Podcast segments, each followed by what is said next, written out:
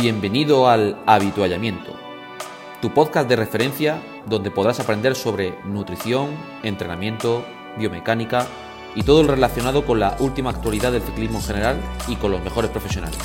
Entra y aprende.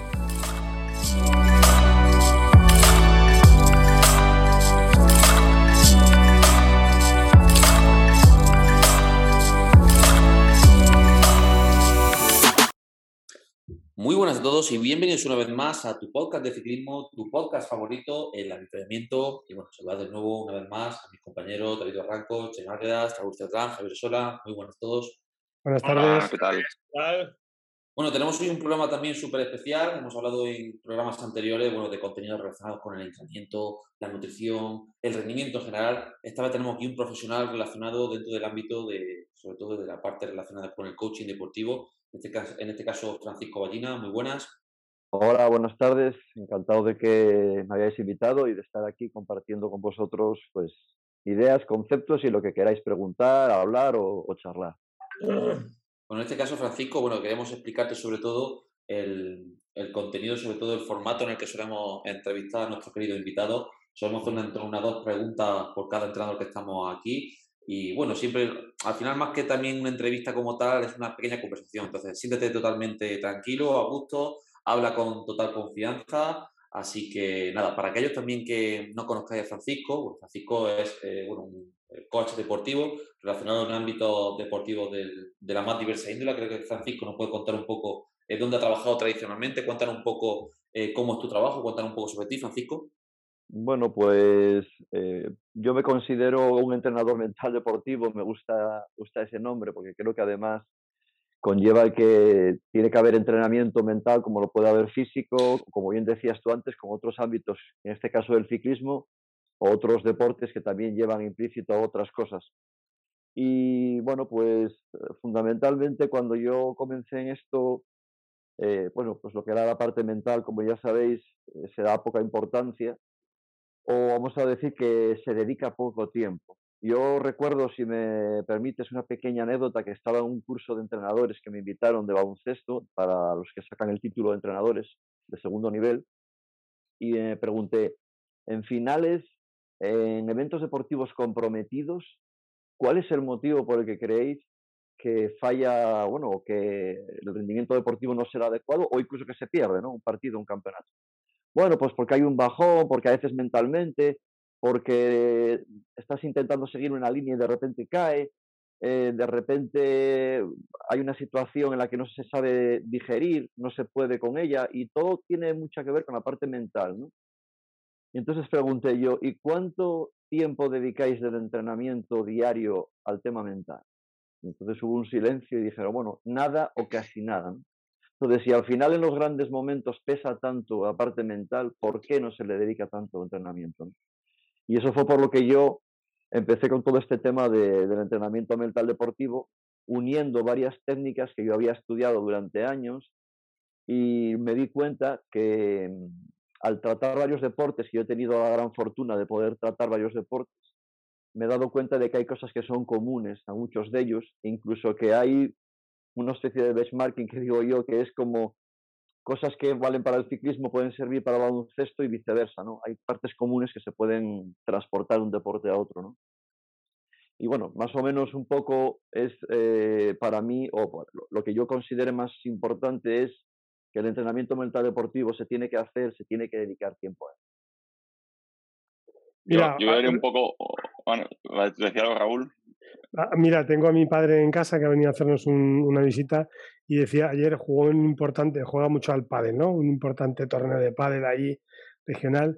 Iban ganando ahí un montón y dice que, que la cagaron al final porque su compañero iba ganando dos, yo no sé cómo va el pádel, pero iba ganando por mucho y que su compañero al final, en los momentos decisivos, se cagó, se cagó, se cagó, básicamente, y empezó a fallar, fallar, fallar, fallar, y a tomar por culo el partido del pádel, que era un paso a la final, no sé qué. Eh, me ha venido al pelo la conversación. ¿Por, qué se produce eso? ¿Por qué?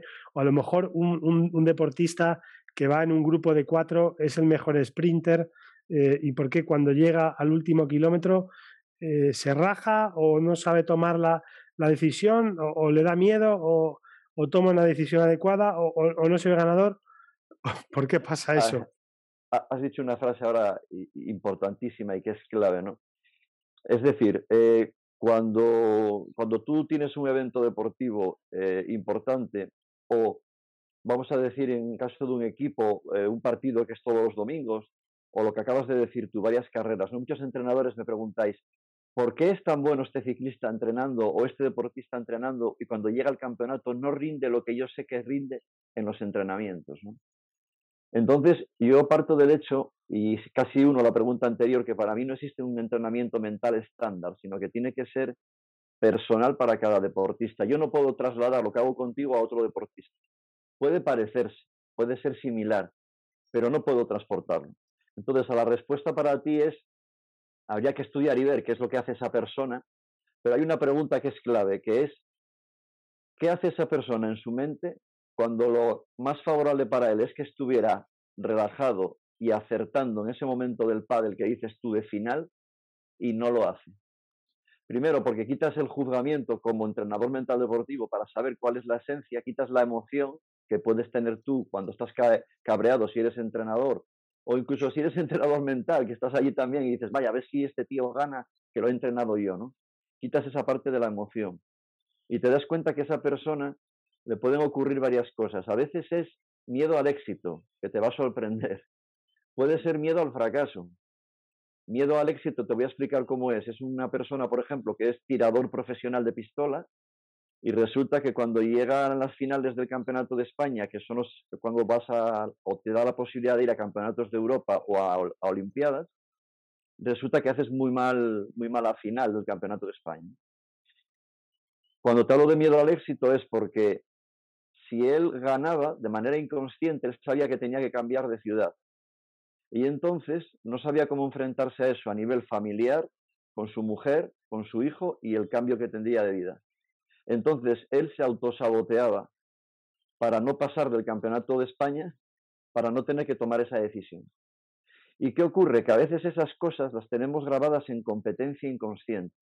Es decir, competencia consciente es cuando tu entrenador ya habló contigo cien mil veces, pero tú sigues haciendo lo mismo. Eso significa que está grabado dentro de ti. Es como cuando, como cuando tú en la pantalla del ordenador le das al icono del Word para que se abra a un programa, pues hay algo que hace que a él se le dispare un programa de manera inconsciente y entonces se autosabotea. Eso es una de las cosas eh, por las que podría ser el miedo al éxito. Te comento también la diferencia entre competencia consciente y competencia inconsciente. Competencia consciente es también como cuando aprendiste a conducir, que me imagino que te acordarás que tú mirabas la palanca de cambios, los intermitentes, lo mirabas todo, y ahora ya conduces sin mirar. Eso pasó de competencia consciente a inconsciente. Imagina, imagínate la cantidad de cosas que tienen deportistas en competencia inconsciente que llevan ahí toda la vida o, o se disparan de repente y que no sabes ni que las tienen. Entonces, el jugador este de padre tú me decías puede tener desde miedo al éxito, desde miedo al fracaso, que puede ser una creencia para ahí, que el verse que puede estar en la final y si no lo consigo, ¿qué es lo que me ocurre? Y lo más importante de todo, y eso es común a todos los deportistas, y atención, porque esto es básico. Tú para estar en un campeonato tienes que estar en el presente. Es decir, tienes que estar en tu tiempo presente. Y te lo voy a poner como ejemplo de baloncesto. Imagínate que hay un tío que tira un triple y lo falla. Va a defender pensando que ha fallado el triple. Y queda poco tiempo para acabar el partido y también piensa que puede perder el partido. Su mente viaja del pasado al futuro. De fallé el tiro, puedo perder el partido. ¿Qué crees que pierde él? ¿Qué tiempo crees que pierde? Está perdiendo el presente, no, no está, no está actuando. El presente. Exacto. Entonces, al perder el presente, pierdes el balón, el típico eh, acto de, de, última hora de un profesional que parece un Benjamín porque perdió el balón o lo entregó al contrario, o pierdes el presente. Cuando el jugador de pádel, tú lo estás diciendo, también pierde el presente porque su mente está en el futuro, a ver si ganamos, a ver si nos queda poco para ganar, estamos en los momentos más cruciales, o puede estar mirando en el pasado algún fallo que cree que se puede repetir. Y, en el y ya, ciclismo perdona, mismo, ¿eh? Sí, sí, estoy pensando en un tío que corre una vuelta por etapas y está, va a ganar la clasificación de la montaña y la caga en un puerto y ya en el, en el, siguiente puerto ya no sabe porque queda tercero y ya se lía para el día siguiente. un, sí, a ver, esto es muy complicado, pero un truco básico para llegar al presente y decir, venga, me olvido del pasado y del futuro. si, se puede, si, se puede. Está bien, está bien. Una, super simplificación. Que la pregunta que, iba a hacer yo antes va un poco por ahí, ¿no? Porque eh, Francisco ha venido aquí por, por un amigo en común que tenemos, que es José Verdad, y le damos aquí un saludo de Vicio Sano Biomecánica que él me decía, decía, Francisco dice muchas veces, me comenta que a los deportistas se les trabaja a veces mentalmente para ganar, pero nunca se les trabaja para fracasar. Decía, o sea, no los preparamos al fracaso, que es lo normal. Decía, que, puede ir un poco por lo que tú dices, Raúl, ¿no? De fracasas tácticamente, no consigo los puntos de la montaña y ya te quedas ahí bloqueado, no sabes ya qué hacer, ¿no? Porque no estás preparado para fracasar, ¿no?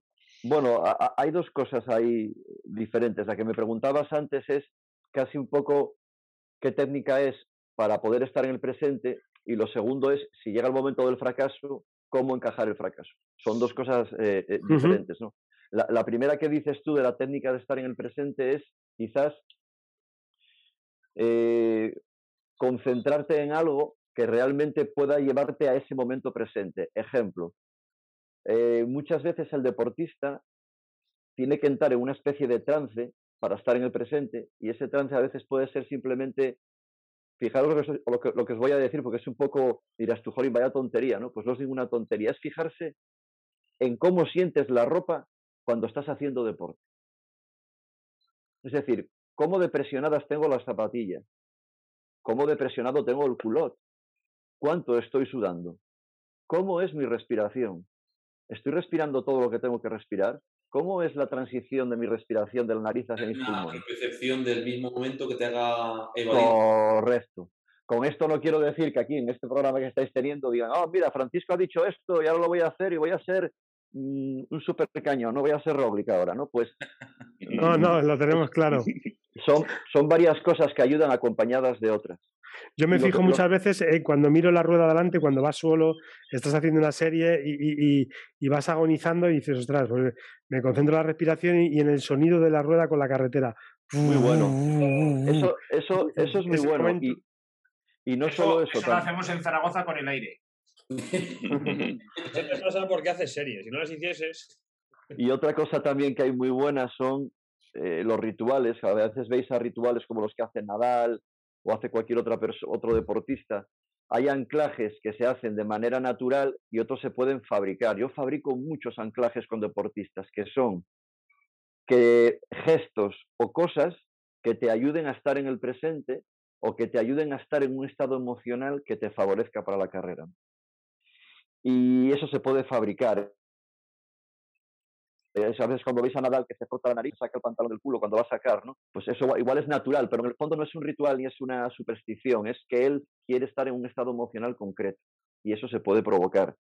Y respondiendo a la otra pregunta que me, que me estabas comentando del fracaso, por supuesto que creo que a la persona tiene que saber eh, un resultado no deseado encajarlo. E, el eslogan que tengo en mi página web es buscamos objetivos deportivos pero cuidamos a la persona que hay debajo del deportista. De nada sirve que tú eh, ganes cinco medallas de oro y estés destrozado psicológicamente. De hecho, las Olimpiadas de Tokio creo que pusieron de manifiesto bastantes cosas. Cuando, en cuanto me dices esto de, de, lo, del fracaso, creo que em, al deportista tienes que darle la experiencia de, de, que puede obtener un resultado no deseado o incluso de que para ganar tienes que tener muchos resultados no deseados. Y eso es una experiencia. Y luego también, eh, y para mí es muy importante, eh, y vais a ver que si hablamos más de, este tema en concreto, para mí, una parte de mi entrenamiento es darle la experiencia al deportista de las cosas antes que sucedan. Si yo logro meterte en un estado mental en el cual puedas vivir algo antes de que suceda, tu mente va a intentar ir a eso que ya entrenaste. Está demostrado científicamente que tú cuando vas a hacer algo, un ejercicio un deporte, se activa la misma parte de tu cerebro que cuando lo estás simulando antes de que ocurra, si hay impacto emocional, es decir, si te emocionas con el hecho. Ejemplo, cuando un esquiador se pone arriba del todo eh, para hacer el slalom, os fijáis que a veces antes de, salir empiezan como a hacer movimientos, como si estuvieran ellos haciendo el slalom, pero todavía no lo están haciendo. Ahí le están dando la experiencia a su mente de que quieren hacerlo perfecto. Luego, cuando llegue el momento de bajar, obviamente le puede salpicar la nieve en la gafa o puede haber, ocurrir cosas, pero ya le estás dando la experiencia al, deportista de cómo tiene que reaccionar y qué es lo que quiere conseguir. Lo clásico de la visualización, que, llamamos visualización, ¿no? ¿Te imaginas haciendo esto? Mm, sí, pero se tiene que hacer visualización con emoción.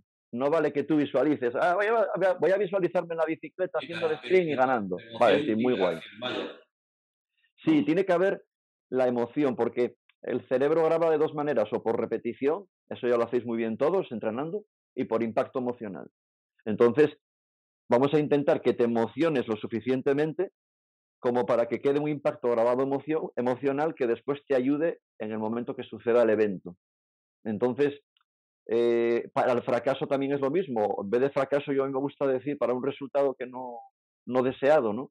Que puedas llegar a tener esa experiencia dentro de ti y, de cómo encajarlo. Estamos hablando de una técnica o una parte, ¿no? Hay más cosas que hablar. Eh, y quizás lo más importante es que los deportistas, casi todos que yo entreno, veo que no tienen dirección. Es decir, no es lo mismo marcarse un objetivo que, que tener una dirección. Es decir, y, y, con esto acabo, que creo que estoy hablando demasiado. la diferencia entre, entre dirección y objetivo es, yo me pongo un objetivo y si no, lo, si no lo consigo me frustro. No es lo mismo que establecerte una dirección como deportista, saber a dónde quieres ir y en esa dirección ponerte objetivos. Porque si falla el primero tendrás el segundo, el tercero o el cuarto. Y una dirección se, se construye sabiendo lo que quieres sentir como deportista en toda tu vida deportiva. Incluso cuando eras pequeño, que igual lo perdiste. Entonces, si yo tengo claro cómo me quiero sentir a lo largo de toda mi vida deportiva, me pongo después objetivos. Me acuerdo una campeona del mundo de squash de hace muchos años, americana, que ganó y se puso a llorar, tenía 18 años, y al día siguiente seguía llorando y le preguntaban si era por la emoción de ser campeona del mundo, y decía que no, que lloraba porque no sabía qué hacer, qué hacer en su vida ya, que desde los nueve años quería ser campeona del mundo y que ahora se sentía vacía. Esa persona evidencia que no tiene dirección, que solo tenía un objetivo. ¿Y cómo se busca? Eh, pero bueno, esa dirección está muy íntimamente ligado, ¿no? ¿Con, qué? ¿Con, qué? ¿Con qué te refieres? Con, el objetivo. Entiendo, con el objetivo, entiendo lo que quieres decir. Eh, un entrenamiento es, eh, digamos, tienes que seguir una línea y, dentro de esa línea vas a encontrar pues distintas pruebas. También entiendo lo que dices porque me, ha pasado a mí personalmente eh, me parece que fue la primera que quebrantamos esos 15, llevo 24. Cuando empecé con la bicicleta, el día que la hice, y tenía mucha ilusión, es la primera, pues eh, te emocionas, tal. Parece, te quedas vacío. Y dices, ¿y ahora qué? ¿Sabes? Claro, Sin embargo, sigues haciendo. Luego participé un mes después en otra, en otra prueba, o sea, seguías en, bicicleta, pero parece que te quedas vacío. Y, no, y eso le ha pasado a mucha gente. Mm. Sí, es cierto. Y, eso es lo que yo te digo. es, genial el ejemplo que acabas de poner. Porque, bueno, yo practico mucho ciclismo, ¿eh? que conste. Entonces entiendo, entiendo también el, lo que me dices sobre la quebranta huesos. Yo, yo lo, que, te digo claramente es eh, que luego tú encontraste quizás tu dirección participando en más carreras, pero fíjate, yo no lo haría desde el punto de vista que qué hiciste, sino qué quisiste sentir. Es mucho más potente lo que quieres sentir que lo que quieres hacer. Es mucho más potente que te motive cómo te quieres sentir con una medalla de oro en el cuello que hacerlo. Fíjate lo que te digo. Eso es mucho más potente. Yo recuerdo un nadador que no era profesional, no, era una persona de la calle, que le digo, ¿por qué te levantas todos los días a las 6 de la mañana y vas a, a nadar? Y con frío y en invierno. Bueno, porque quiero hacer deporte, quiero estar sano, quiero estar bien, quiero... Ya, ya, pero ¿cuál es el motivo intrínseco? Es decir, los dos llamamos el metaobjetivo, ¿no? ¿Cuál es el motivo, el objetivo más allá? Dice, bueno, hombre, pues porque, porque quiero estar bien, porque me gusta. Y yo, pero ¿cuál es? ¿Qué te empuja ese día que tú estás con, estás vago, estás con flojera? Y dice, Jolín Francisco, vaya preguntas que me haces. Y de repente me dice él, ahora que me estás insistiendo, yo lo hago para sentirme bien con mi cuerpo. Y le dije yo, vale, ¿y detrás de eso qué hay? Y dice, hostia, macho, pues quiero sentirme seguro. ¿Y por qué quieres sentirte seguro? Y dice porque me gusta que mi cuerpo lo tenga bien, tanto para ligar, fíjate lo que me dijo, con chicas, como también que me siento yo seguro si tengo un cuerpo bien hecho. Me siento seguro. Pues fíjate, su potencia, su motivación, su sistema propulsor era sentirse seguro. Y por eso se levantaba todas las mañanas a las 7 de la mañana, por esa sensación de sentirse seguro. Entonces, si tú me dices que tú la primera quebrantahuesos estuviste un poco vacío, al final encontraste una dirección quizás en otros retos de poder sentirte como te sentiste la quebrantahuesos, esa sensación de superarte a ti mismo, que no deja de ser una metáfora de tu vida, de superarse en la vida, pues lo has llevado a otras carreras o a otros eventos. ¿no? Realmente lo que yo marco un deportista, una dirección, sería que mire a ver cuáles son sus valores. ¿Cuáles son tus valores como deportista? ¿Estás traicionándolos? Tú si eres un vendedor y quieres vender enciclopedias por las casas y quieres engañar a la gente y no te va, va contra tus valores, no vas a vender ninguna enciclopedia. Probablemente otro tío que le da que una menterijilla no me importa, pues no le importa. Entonces, ¿cuáles son tus valores como deportista? con esos valores vamos a crear tu dirección. Cuando digo valores, digo creencias, ¿no? Eh, a veces tenemos la creencia de, bueno, pues yo si no supero esto, pues soy un mierda y, pierdo valor como persona. ¿Cuántos niños hay que no se atreven a hacer deporte porque consiguieron un estatus y piensan que pierden el estatus porque si hacen ese deporte o esa competición y les sale mal, pierden valor de cara a los demás? Y ahora otro caso eh, una circunstancia, una marcha cicloturista eh, muy exigente, partiendo de la base que es una marcha cicloturista y no hay primeros puestos ni tal, porque esto levanta muchas sensibilidades. Eh, a mí me sorprendió, por ejemplo, íbamos 10 ciclistas por delante y en el último puerto pues se dio la mar y morena y nos quedamos cuatro y se fueron íbamos a hacer un tiempazo, un muy buen puesto, y veo que me dice uno que era colega que dice que se iba a parar en el avituallamiento que quedaba último. Digo, pero tío, ¿por qué no iba a ganar? por, porque no iba a disputar la, la prueba.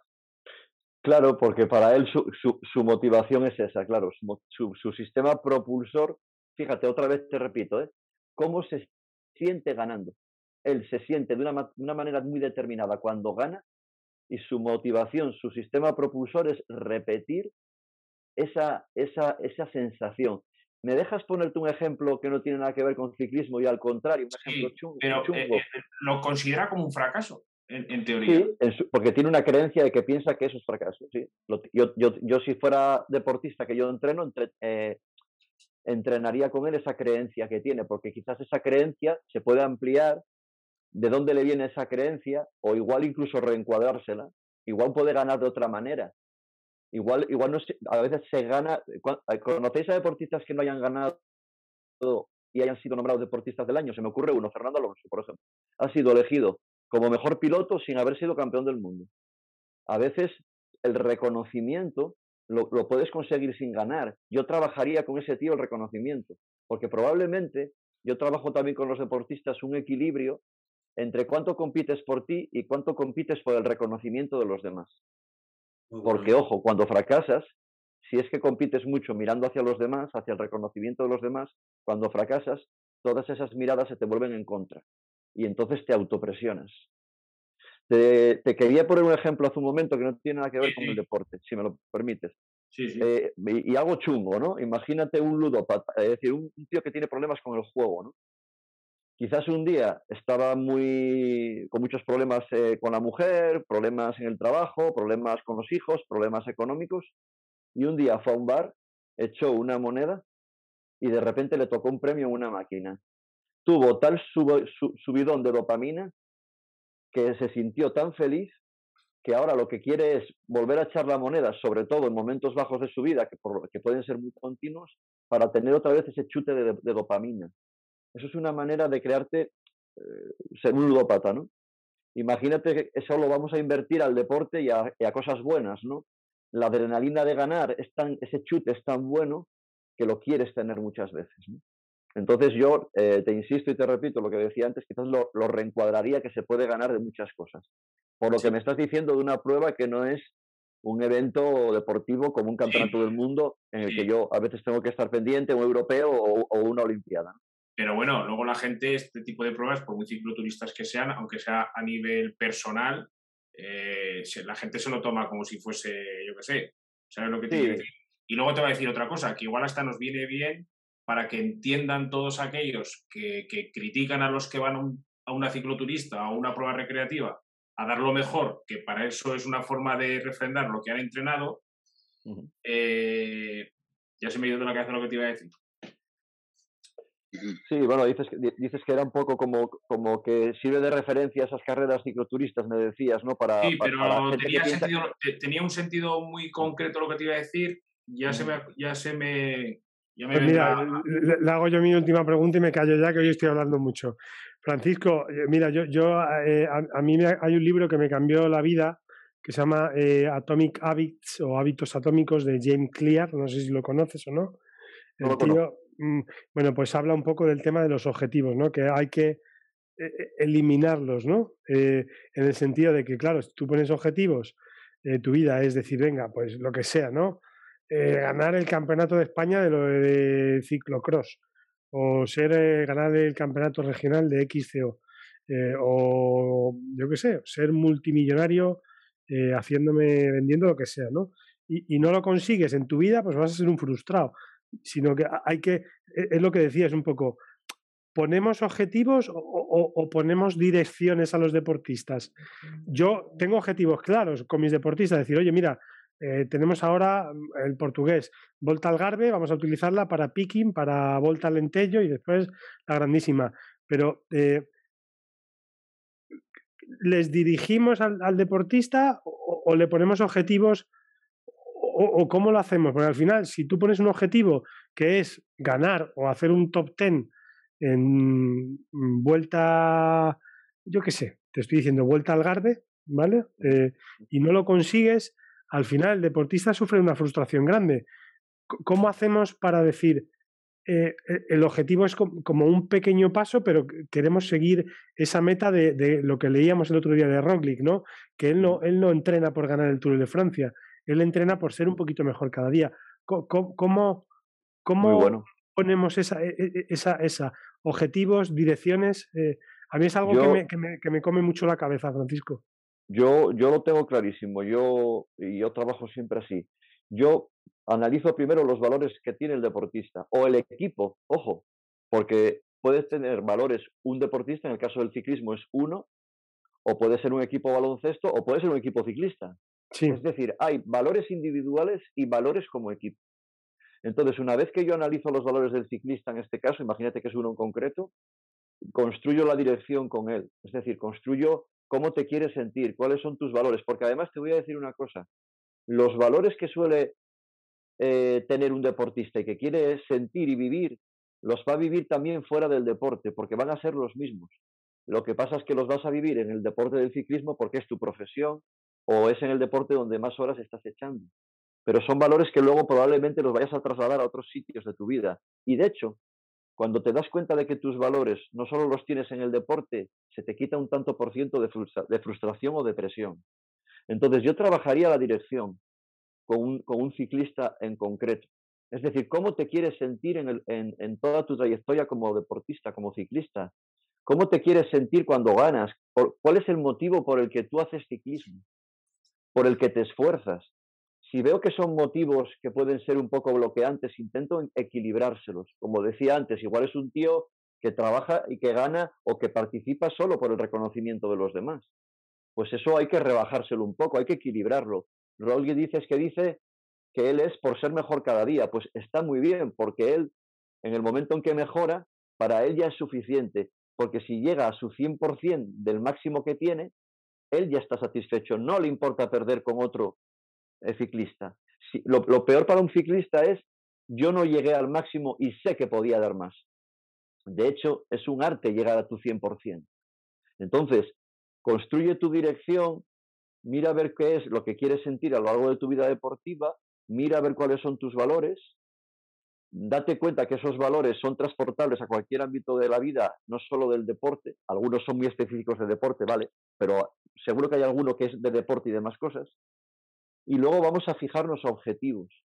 Y esos objetivos y esa dirección, ver cuánto es por ti y cuánta es por los demás, cuánto compites por ti y cuánto compites por los demás. Y vamos a equilibrarlo.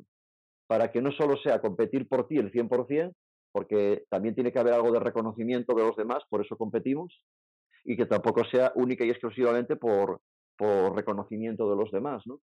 Eso hay que, que, encuadrarlo. Y cuando el ciclista tenga claro eh, cuál es su dirección, que podría ser también, oye, mira, yo quiero llegar a los Juegos Olímpicos eh, porque quiero sentirme mm, satisfecho, realizado eh, cuando llegue y participe en unos Juegos Olímpicos y quede entre los 10 primeros.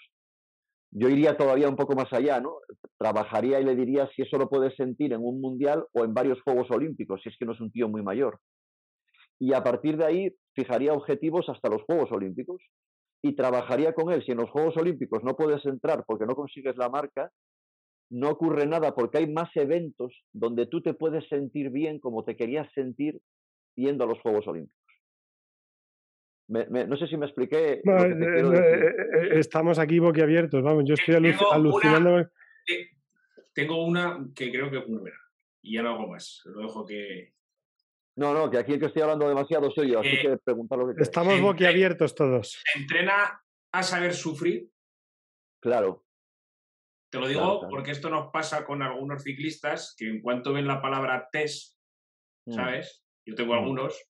Sí. Eh, ya eh, incluso hay algunos que no pueden completar los test porque se vienen abajo. sí.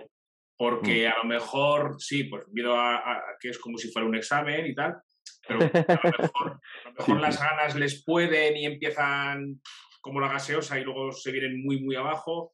Y, mm. es que hay gente que no sabe que no sabe sufrir. Eso se entrena. Mira, para empezar, yo que soy un programador neurolingüístico, yo estudié mucha programación neurolingüística y, nos hacen ser unos metamonstruos, ¿no? Metamonstruos son porque somos unos obsesionados del lenguaje. Yo jamás utilizaría la palabra sufrir en un entrenamiento. Nunca. Le diría mejora continua, mejora de fuerza, eh, lo que tú quieras. Eh, la palabra que vería que le encajara a él. Mira, eh, no hay test, y voy a romper una lanza en favor del piragüismo, no hay test más, más presionante que el que hacen en piragüismo, y me explico. Están un año entrenando todos los compañeros de la selección española y un día concreto, a una hora concreta, en tres minutos, que es el K1000 más o menos, cada uno es una persona en una piragua a mil metros, en un K1000, en tres minutos se juegan quién va al Mundial o a la Olimpiada todo un año de trabajo en tres minutos para ver quién va. Se llaman test o selectivo, que la palabra es peor todavía, selectivo. Pues, pues eso lo hay que trabajar con el deportista. Y, yo, que he tenido el gusto de trabajar con uno de ellos, es más importante para ellos el día del test que casi el campeonato del mundo. Fíjate lo que te estoy diciendo. Para que veas un poco uh, la dimensión de lo que es la presión ¿no? de, de, de, eso. Y yo, yo creo que es muy importante, eh, aparte de cómo se, se, enfrenta la persona a ello, normalmente el deportista cuando está muy presionado por un test o por una prueba, por un selectivo, se crea un montón de imágenes de lo que puede suceder. Tenga en cuenta que el ser humano es el mejor simulador que existe. No hay máquina como el ser humano simulando el futuro. Y normalmente lo simulamos para mal. El deportista, que es un simulador bueno, pues logra muchas cosas. Entonces hay que trabajar la máquina de simulación del deportista y reencuadrársela. Es un trabajo que se hace con técnicas determinadas. Es así que tiene que ser con una persona profesional. Y, y, se puede trabajar. Se tiene que trabajar también los nervios en su justa medida, porque un test o un selectivo, como tú dices, hay nervios. Bueno, pues hay que trabajar y llevarlos en su justa medida. Tampoco tienen por qué, por qué desaparecer, ¿no? Y luego te dejo abierta una parte a la problemática personal de cada uno. Yo recuerdo un ciclista que entrené que a él lo que le fastidiaba era meter la bicicleta porque su familiaridad, su, vamos a decir, su entorno eh, era el ciclismo, sus amistades estaban en el ciclismo, dentro y fuera del ciclismo, sus compañeros de cervezas son sus, sus rivales, es decir, era todo ese mundo. Y entonces él tenía una creencia de que le costaba meter la bicicleta a sus amigos cuando tenía que meter la bicicleta.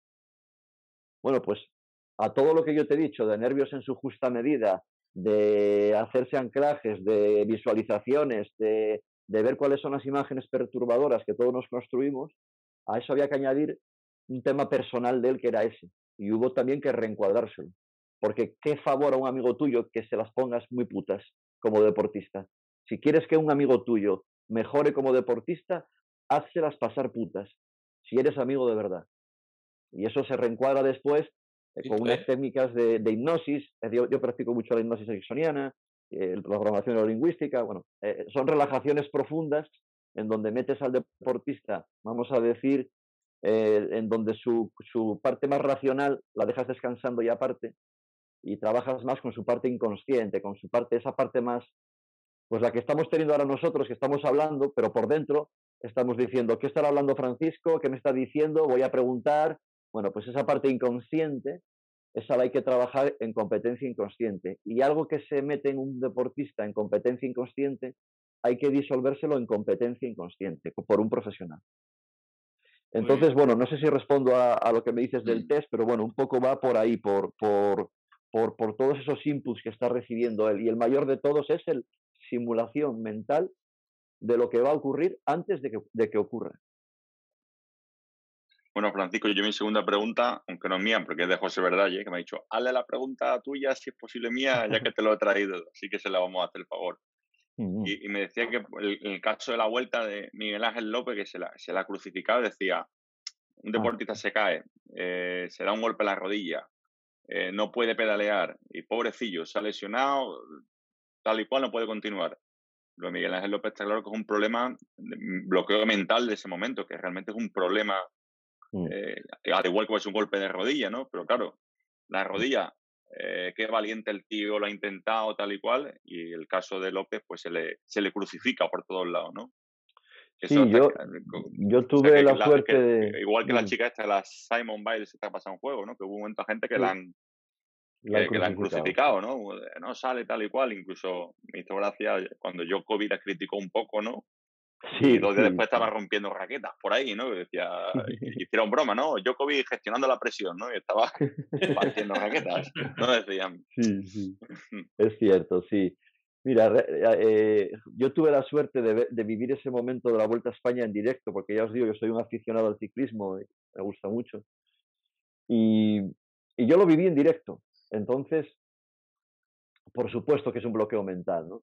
Eh, en la cabeza de Superman López, eh, pues imaginaros la cantidad de simulaciones que hizo totalmente de lo que iba a ocurrir cuando llegara a meta y había perdido el tercer puesto. Y fijaros, fijaros todo lo que hemos hablado durante la conversación hasta ahora. ¿eh?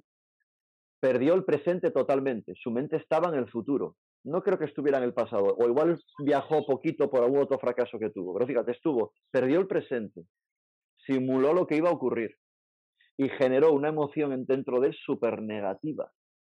Entonces yo estaba conversando con, eh, con verdad y es un poco de estos temas, ¿no? Y yo decía, realmente si tú eres entrenador mental o quieres ayudar a Superman López, tienes que dejar la emoción tuya como entrenador, porque lo primero que te sale es una mala hostia de que el tío pare con la bicicleta que, ni te imaginas. Entonces, si quieres quitar el juzgamiento y la emoción, la pregunta que te tienes que hacer es, ¿qué ocurre en la cabeza de Superman López cuando lo mejor y más provechoso para él y más interesante era seguir pedaleando y no lo hizo.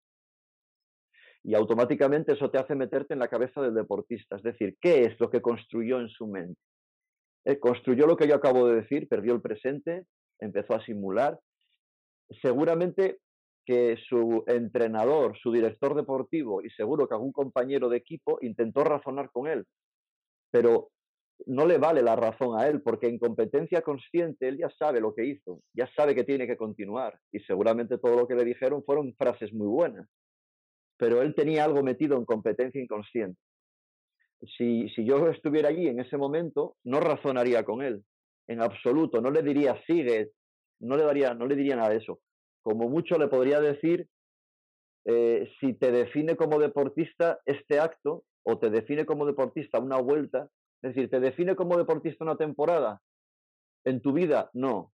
¿Te define una, una, una, una etapa eh, como deportista en tu vida? No.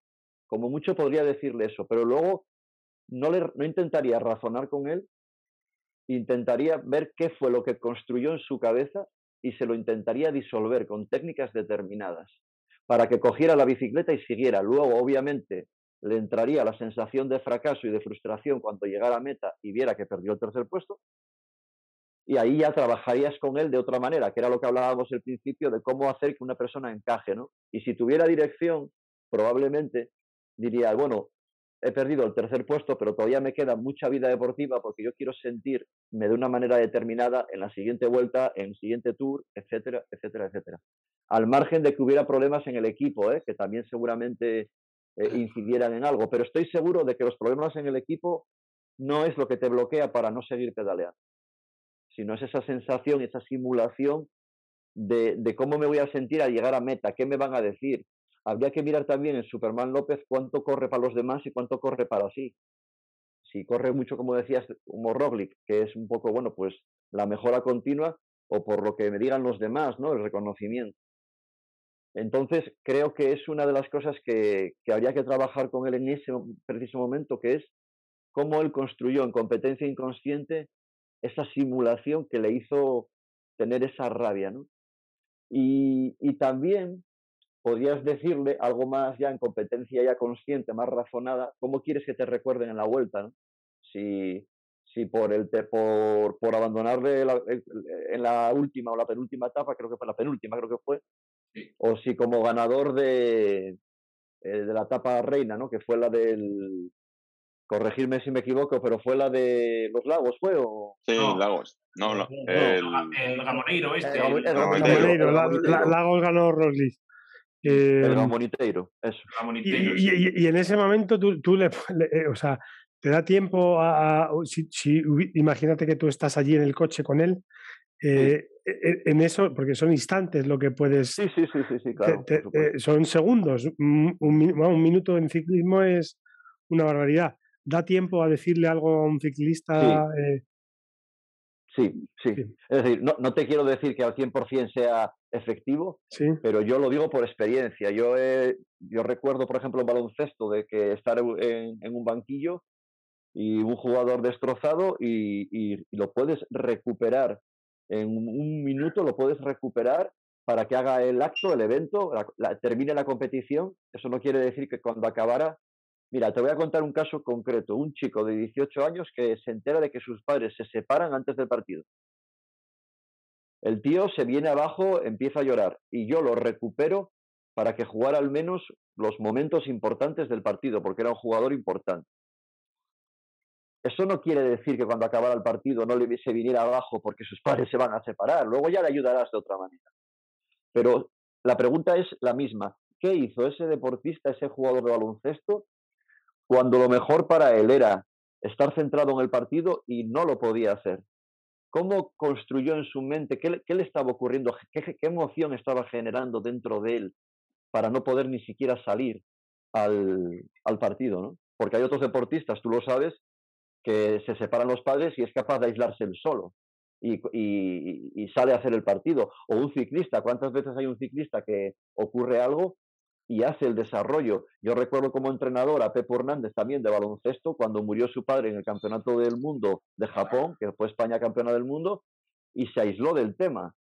Bueno, pues si él no puede aislarse y tiene la suerte de tener un entrenador mental a su lado, pues le ayudarías, ¿no? Le ayudarías a que esas imágenes o eso, bien, bien imágenes, bien voz o bien lo que sea que está generándose en su interior, se la puedas aplacar o se la puedas disolver durante un tiempo determinado.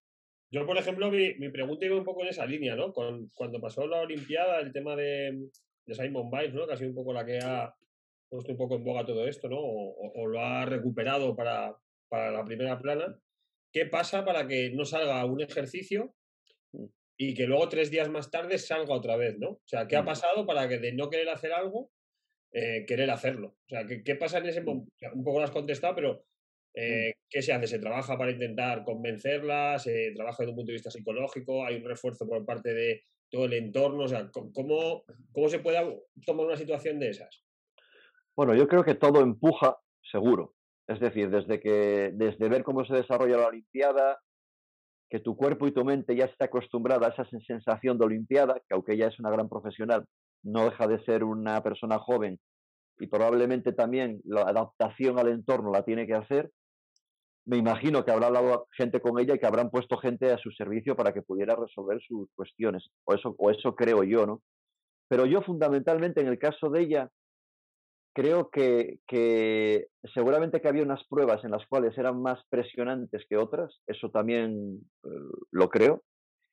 Y luego también creo que ella, eh, a la hora de poder participar en esas últimas tres que tú decías, porque creo que a los tres días volvió a participar, no sé si fue una... Hizo, solo, hizo solo, o sea, en vez de, en vez de participar en la, en la de todas, pues solo salió en su ejercicio, en el ejercicio que ella, o sea, yo te lo quería comentar por eso, ¿no? Porque a lo mejor hizo solo el ejercicio en el que a lo mejor ella se sentía más segura, ¿no? Y no quiso Seguro. a otros que a lo mejor eran, le generaba más inseguridad.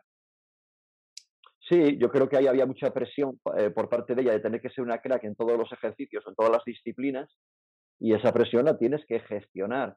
A mí me gustaría saber cómo ella se presiona a sí misma para poder ayudarla, como os decía antes, en competencia inconsciente, pero por, por eh, reducir mi, mi, respuesta a una generalidad, creo que ella al final lo que, lo que valoró es en dónde voy a tener menos presión y en dónde va a ser, eh, en dónde voy a digerir mejor un resultado no deseado, mejor en una prueba que no en siete.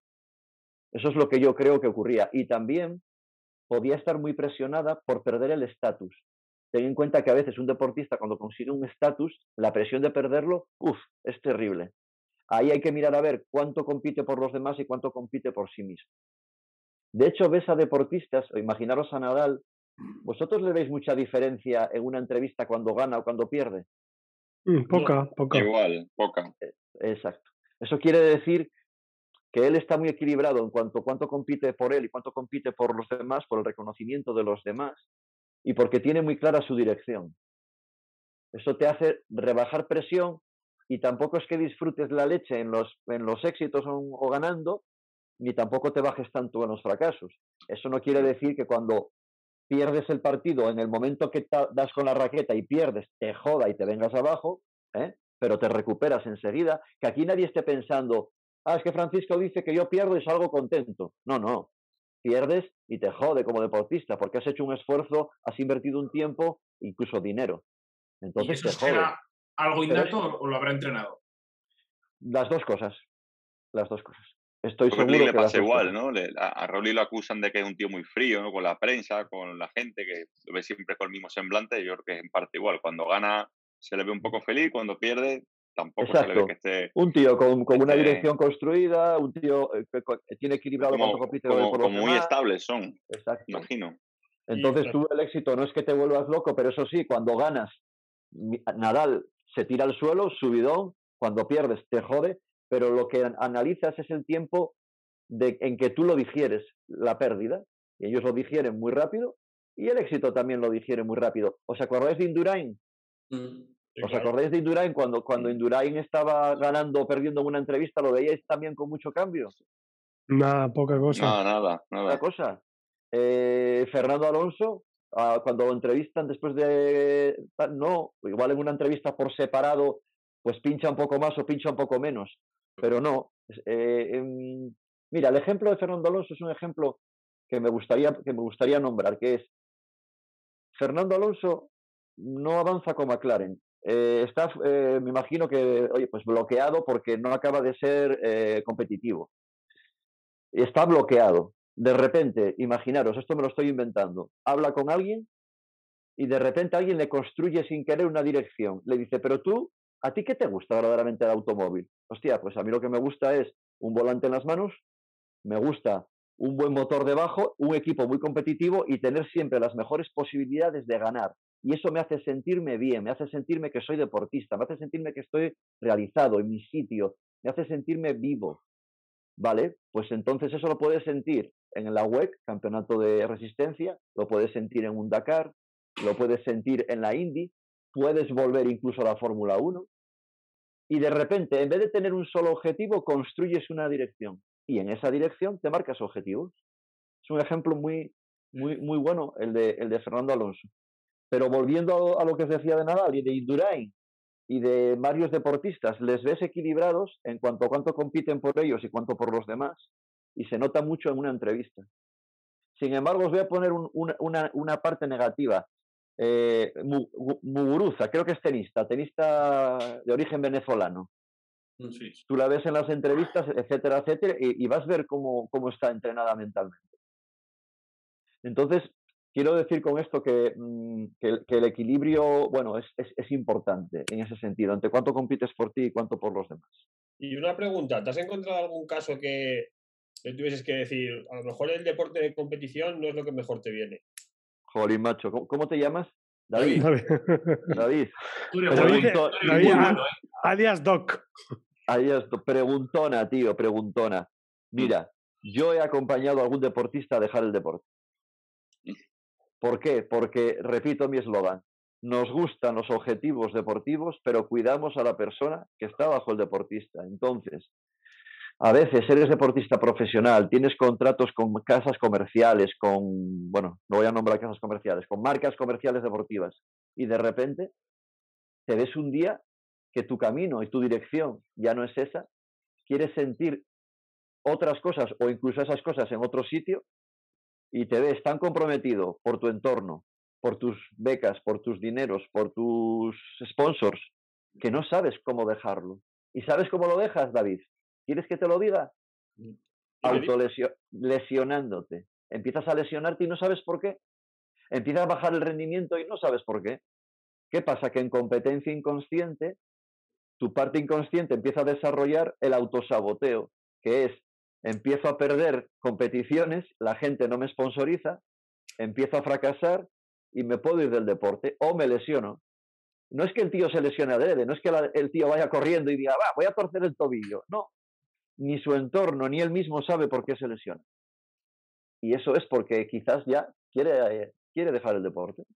Yo tengo el caso contrario, tengo algunos deportistas profesionales que entreno con 40 años y si los viera la motivación que tienen de entrenar todos los días una pasada, y os digo que, bueno, uno estuvo aquí, uno David Arroyo estuvo aquí, y me doy cuenta que ellos, ganar o perder, que les da igual, lo que les gusta es intentar mejorar, aprender, mejorar, aprender, joder. Tienen una, energía, tienen, tienen una energía mental que, que, que Javier, acabas de definir una dirección. Y claro, y tú dices, ahora acabas de decir una dirección. Y te pones a ver los números de, de ellos, o bueno, Belén López, que alguno conoce aquí, que con 37 años ha vuelto a ganar 14 años después, no, ¿cuántos años después? De 2000, casi 14 años después en Copa de España ha vuelto a ganar. Decía, ¿cómo es posible? Porque están preocupados por mantener directamente y, y les gusta entrenar, cuidarse y seguir mejorando. Y dice, ¿cómo a pesar de la edad que te dicen, no, la gente ya con 35, 36 años para el deporte profesional están acabados, ¿no? Eso es lo que lo que se suele decir. Y esta gente, tú lo veas, niveles de valores de rendimiento, no, pierde, incluso siguen a veces mejorando algunos. Y tú dices, a mí me acojonan eso, las ganas que tienen de, de organizar, entrenar, preparar lo otro, tal y cual. O sea, es.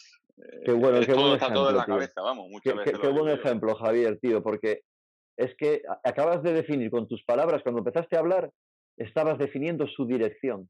Mm. Fíjate lo que dijiste, dijiste lo que ellos quieren sentir, claro. Su sistema propulsor ya no es ganar o no, es cómo se quieren sentir. Ten en cuenta que a veces el deporte es una metáfora de la vida, joder. Cuando tú subes un puerto y llegas arriba, dices, jolín, tío, mm, pensé que no lo iba a lograr, pensé que me iba a cojonar, pensé que iba a doblar por el medio y acabo de llegar al puerto cuando pensaba que no podía. Y eso son metáforas de, la, de tu propia vida, de que, de que a veces piensas que no puedes lograr algo y lo logras. Y esa gente metaforiza ya su vida y lo que quiere es sentir la mejora y, les da igual el resultado. Yo, yo recomiendo a todo el mundo, hay un, un vídeo en YouTube, pero que es de un youtuber famoso, seguramente vosotros lo conoceréis mejor que yo. ¿De Gabriel Garrido? No, es de la Titan, es de la, es de la Titan Desert, de la Titan Desert de Valentín San Juan. Correcto, correcto, Valentín San Juan. Bueno, pues está muy bien esa, esa que él hace de, porque ahí te das cuenta cómo la gente a veces eh, compite para la superación. Y hay un, caso concreto que yo os invito a ver, que le hace una entrevista a uno de los fisioterapeutas, quiero recordar, o algo así, de un jugador del Betis que murió eh, en el campo. No me acuerdo de su nombre, no sé si era, era un futbolista. Miki Roque, creo que fue, no. Miki Roque. no me acuerdo muy bien. Y, él, y él te dice cómo cambió su vida, cómo empezó ahora, cómo empieza ahora a hacer deporte y dice la palabra sentir. Dice, yo ahora lo que quiero sentir en el deporte es eso. Por eso me, lleváis oyendo todo el rato desde la entrevista con la palabra sentir en, todo el rato. porque es mucho más potente sentir que hacer. Y ahora, Javier, cuando me estabas comentando de esta gente de, de 37 años, me hablas ya de lo que quieren ellos sentir. Mira, yo tengo 52 y si me lo permitiera el tiempo, yo entrenaría todos los días y, y, y, y me voy a nutricionista, etcétera, etcétera, etcétera. Y mi sistema propulsor al final es cómo me quiero sentir cuando, cuando hago una carrera eh, o cuando hago una, una ruta cicloturista. Lo que me hace sentir, eso es lo que me hace hacer todo este esfuerzo. Incluso también cómo me hace sentir delante de mis hijos, que quiero que me, que me vean superarme, que me vean que con 52 años parece como que ya no puedes hacer deporte y lo puedes hacer, ¿no? Fijaros cómo estoy metiendo los valores, creencias mm. y cómo me hace sentir con mis hijos, me hace sentirme orgulloso. Y es más potente sentirme yo orgulloso que coger el Strava y hacer 30 segundos menos en la subida en Arancoy. Uno de los deportistas que he dicho es Gustavo Rodríguez, que ha sido ahora medallista en, en Juegos Paralímpicos y está lesionado del calcáneo. Y me estaba, ya hablé con él casi 10 minutos y seguramente se va a perder el mundial ahora. Y decía que está más preocupado porque lleva cuatro o cinco días sin poder entrenar y está que se sube por las paredes por el hecho de, no salir a, a entrenar. Qué bueno. Que, que, por otra cosa y te, te sorprende. Te joder, me jode el mundial, tal y cual, que no va a poder acompañar a su compañero que es Héctor, pero es que estoy aquí en casa que me subo por las paredes, no puedo entrenar. Y tú decías, o sea, a este le gusta o sea, entrenar, o sea, machacarse todos los días, lo que le gusta realmente en el fondo. Y hay gente que compite para tener que, que entrenar que, que disfruta más entrenando que, que, el propio día de la competición.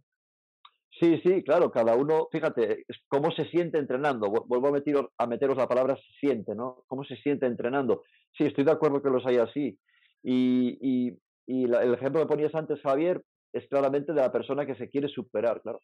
Que, que, que, que bien, que bien se, se, siente uno entrenando, viéndose que se supera, ¿no? Como decía Carolina Maringa, a mí me gusta mucho eso, eh, dice que las medallas se ganan en los entrenamientos, en las competiciones se va a recogerlas. Esa frase me encanta, yo se la digo a mis deportistas muchos. Sí, sí. sí, sí. Entonces, y, pero, pero yo diría también otra, complementaria a esa, eh, Raúl, que es que también a veces se, se, se, recogen medallas en los entrenamientos cuando realmente tú te la pones a ti mismo porque mejoraste. Esas son las mini medallas, ¿no? Que llamo yo. Y mira, y ya que sois, veo que sois entrenadores, os voy a decir una cosa que creo que es importante, que es qué lenguaje utilizáis con vuestros, con vuestros deportistas. Es muy importante. Yo estaba una vez en el centro de alto rendimiento en Sevilla, donde entrenan los triatletas y donde entrena, bueno, diferentes... Los de la piragua también entrenan allí, claro. Sí, yo estaba eh, con un entrenador, con, con Fausto, de la selección sub-23. Estábamos en la barca y, y, bueno, pues ves que se acerca un piragüista, ¿no? Que está haciendo un sprint. Y entonces coges y le, y le dices, eh, hiciste mal esto, hiciste mal esto, tienes que mejorar esto, tienes que cambiar esto, pa, pa, pa. Haces una serie de, de, de comentarios. Y ves que el deportista no te mira. Es decir, está escuchándote, pero no te mira. Sin embargo, ¿cómo cambia? Y cambió en el siguiente sprint, cuando este grandísimo entrenador le dice, mira, eh, vamos a empezar diciéndole cuando llegue a meta lo que hizo bien, porque seguro que algo hizo bien, porque si estás haciendo un sprint y eres un tío potente, algo estarás haciendo. Para captar su atención primero, ¿no? Correcto. Y de repente, si grabas el vídeo, tío, te das cuenta cuando dices, oye, has hecho bien esto, has hecho bien esto y has hecho bien esto. De repente el deportista gira, mira para ti, abre las orejas y luego le dices, y lo que tienes que mejorar es esto, esto y esto. Yo tengo un, un vídeo también grabado de un tiempo muerto de un equipo baloncesto, donde lo mismo, llegan las jugadoras y dicen, no cogéis rebotes, no, no estáis haciendo la transición, no cogéis velocidad, nadie le mira. El siguiente tiempo muerto, yo le digo que haga una cosa, que es parecido a lo que acabo de deciros antes, y de repente llega las jugadoras y le dice, me ha gustado esto, me ha gustado esto, me ha gustado esto, porque además perdían de 10, tampoco es que fuera un fracaso total, es decir, tenían posibilidades de ganar y si estás perdiendo de 10, algo bien habrás hecho. Ellas le miraron, abrieron las orejas y entonces aceptan la, la siguiente orden. Entrenadores, os pido por favor que cambiéis vuestro lenguaje. Es importantísimo. O, o, oye, una cosa importante. Mm, tú serías fundamental en un coche en una carrera, Francisco. Tú, tú lo has visto en, una carrera ciclista.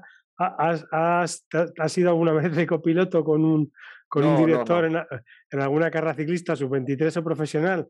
Pues eh, eso es la leche, porque eh, un tío como tú yo creo que cambiaría un montón de cosas, ¿eh? Decir, e, en vez de decir, me cago en la madre que os parió, que, que tiréis para adelante, que sois una mierda, que, que os estáis quedando atrás, eh, o, joder, cierra el hueco ese, eh, si, te duelen las piernas te jodes, o, o, yo qué sé, barbaridades que se dicen.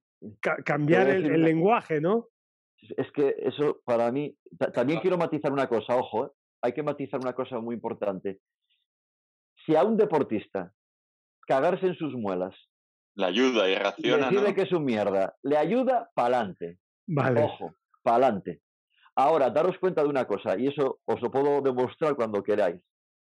El ser humano no es capaz de captar, no sé si más de dos o tres órdenes a la vez. Tú ya le puedes decir diez órdenes al ciclista desde el coche, que llega un momento en que no te va a escuchar, no te va a oír.